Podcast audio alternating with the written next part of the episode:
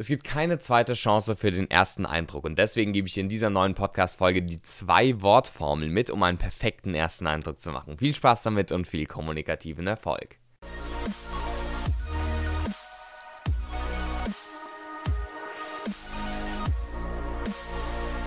Herzlich willkommen, Benedikt Held von der Redefabrik hier. Freut mich, dass du hier bei der achten Folge des Redefabrik Podcasts mit dabei bist. Ich begrüße dich hier bei dem Podcast für deinen kommunikativen Erfolg. Und heute geht es mal um den ersten Eindruck. Ein ganz, ganz sagenumwobenes Thema, das tatsächlich genau die große Bedeutung hat, die man gesellschaftlich immer von ihm vermutet und auch wissenschaftlich nachgewiesen, psychologisch gesehen auch vorhanden ist. Wie ist es zu sehen? Tatsächlich gibt es da auch interessante Studien, beispielsweise eine ganz einfache Studie, da wurde am Anfang eines Semesters, also als neue Studierende ins Studium kamen, wurde gefragt, okay, wie sympathisch oder wie gut findest du diese und jene Person? Da sollte man das einfach einschätzen. Und dann wurde nach einem Jahr nochmal gemessen und dann Korrelationen, also quasi wurde verglichen, ob die beiden Werte miteinander zusammenhängen. Und tatsächlich von der Bewertung am ersten Tag und nach einem Jahr war eine sehr hohe Korrelation, also ein sehr hoher Zusammenhang quasi zu finden, was ja schon sehr interessant ist, weil man könnte ja eigentlich sagen, naja, nach kurzer Zeit weiß ich ja noch gar nicht, wie die andere Person ist, also kann es ja noch gar nicht wissen und nach einem Jahr fühle ich das schon ganz anders. Tatsächlich war es aber so, dass es eine sehr große Korrelation gab, was zeigt, dass der erste Eindruck einen sehr großen prägenden Eindruck hinterlässt und auch wenn man sich natürlich damit beschäftigen kann, wie man später den nochmal verändert, weil es geht natürlich durchaus, klar, kennst du wahrscheinlich auch aus deinem eigenen Alltag, ist dieser unbewusste Einfluss des ersten Eindrucks schon sehr wichtig. Da möchte ich dir, wie am Anfang schon gesagt, die zwei Wörter mitgeben, die super simpel in der Theorie sind, die man dann aber auch umsetzen kann und umsetzen sollte, um einfach eine selbstbewusste und sympathische Ausstrahlung beim ersten Eindruck zu haben. Und damit sind wir schon bei der Zwei-Wort-Formel, die du entweder so oder so umsehen kannst: selbstbewusste Sympathie oder sympathisches Selbstbewusstsein. Was meine ich damit? Damit meine ich, dass du die zwei Komponenten Wärme, also Sympathie, wie ja, nett findest du eine andere Person und Selbstbewusstsein, also wie selbstbewusst denkst du, dass eine andere Person ist. Man könnte es auch so ein bisschen mit Härte oder vielleicht auch ein bisschen mit Autorität vergleichen, dass du die beiden Sachen möglichst schnell schon am Anfang ausstrahlst. Und tatsächlich jetzt nicht durch deine Worte, ja, du sollst jetzt keine Witze reißen, ja, für die sympathische Seite und zusätzlich dann noch irgendwie eine Studie zitieren, um die Autorität dann auch zu haben, sondern tatsächlich durch die Art, wie du kommunizierst. Heißt vor allem Körpersprache und Stimme. Weniger die Worte, verbale Sachen, die kommen dann erst ein bisschen später, können natürlich theoretisch auch schon am Anfang sein, je nachdem, was für eine Situation es ist. Allerdings ist dieser selbstbewusst sympathische Grundgedanke sehr wichtig, gerade für Stimme und Körpersprache. Was bedeutet das?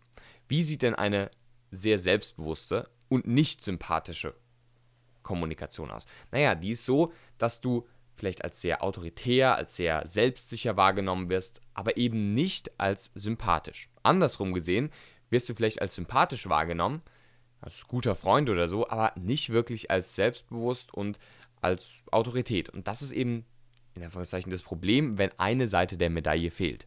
Wenn du aber beide integrieren kannst, dass du selbstbewusst und sympathisch wirkst, dann bist du schon auf einem sehr guten Weg, um einen langen Eindruck zu machen, der wirklich auch das spätere rahmt. Dazu aber gleich noch ein bisschen mehr.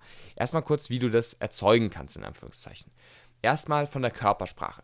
Da solltest du eine platzeinnehmende Körpersprache haben. Wenn du dich so irgendwie klein machst und irgendwie wegdrehst oder auch noch die Arme verschränkst, auch wenn es nicht bedeutet, dass du nicht selbstbewusst ist, bist, wirkt es einfach nicht selbstbewusst. Von daher habt eine offene Körpersprache. Schultern ein bisschen zurück vielleicht, einfach aufrecht stehen, nicht so nach vorne gebeugt, sondern aufrecht stehen und auch mit den Händen vielleicht jetzt nicht irgendwie rumfummeln, sondern einfach selbstbewusst dastehen. Entweder Hände nach unten einfach hängen lassen oder vielleicht in irgendeiner für dich angenehmen Position in Anführungszeichen deponieren, ohne sich aber zu sehr zu verschließen.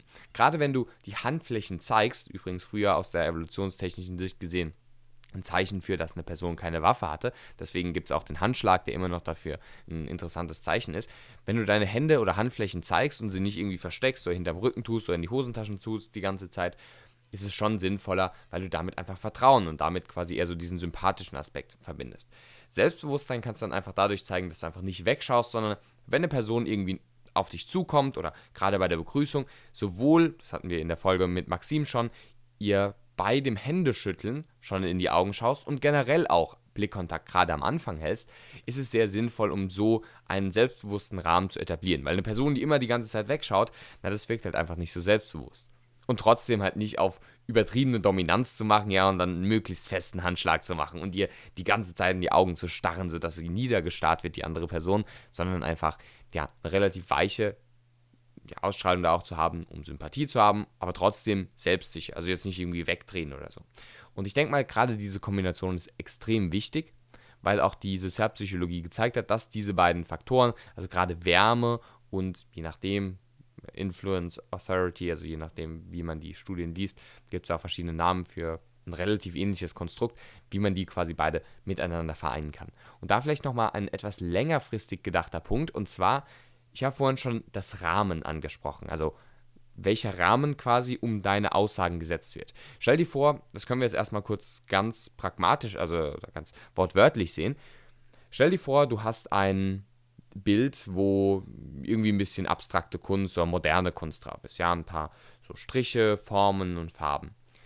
Wenn du das jetzt quasi in einen sehr guten Rahmen setzt, tatsächlich. Also das Bild in den Rahmen machst und dann irgendwie auf eine Kunstausstellung bringst und sagst, okay, das ist von dem und dem gemalt, einer der ganz aufstrebenden Künstler der Szene, dann sagen viele vielleicht, wow, sehr interessant, ähm, wirklich ein beeindruckendes Kunstwerk. Also vielleicht gerade Laien, die jetzt sich halt nicht so mit auskennen. Wenn du es aber irgendwie, keine Ahnung, äh, selbst gekritzelt hast und dann irgendwie sagst, oder so zusammengerollt dann mitbringst und sagst, hey, guck mal, das habe ich gemalt, dann sagen sie, hey, ich gebe dir ja keinen Euro für, während du vielleicht bei anderen Sachen gutes Geld dafür bekommen würdest. Was natürlich jetzt nicht der Sinn ist, irgendwie Gemälde verkaufen, aber wir können es übertragen auf unsere eigene Kommunikation. Wenn du dich halt sympathisch und selbstbewusst präsentierst, dann werden deine Aussagen auch als sympathisch und selbstbewusst oder halt einfach mit einem gewissen Gewicht versehen.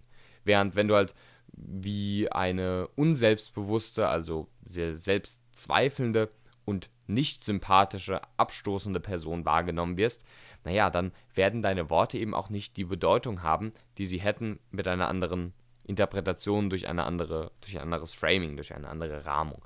Von daher achte gerade beim ersten Eindruck darauf, sympathisch und selbstsicher zu wirken und mach dir jetzt vielleicht auch ein Bild von dir in der Zukunft, wie du diese Attribute hast.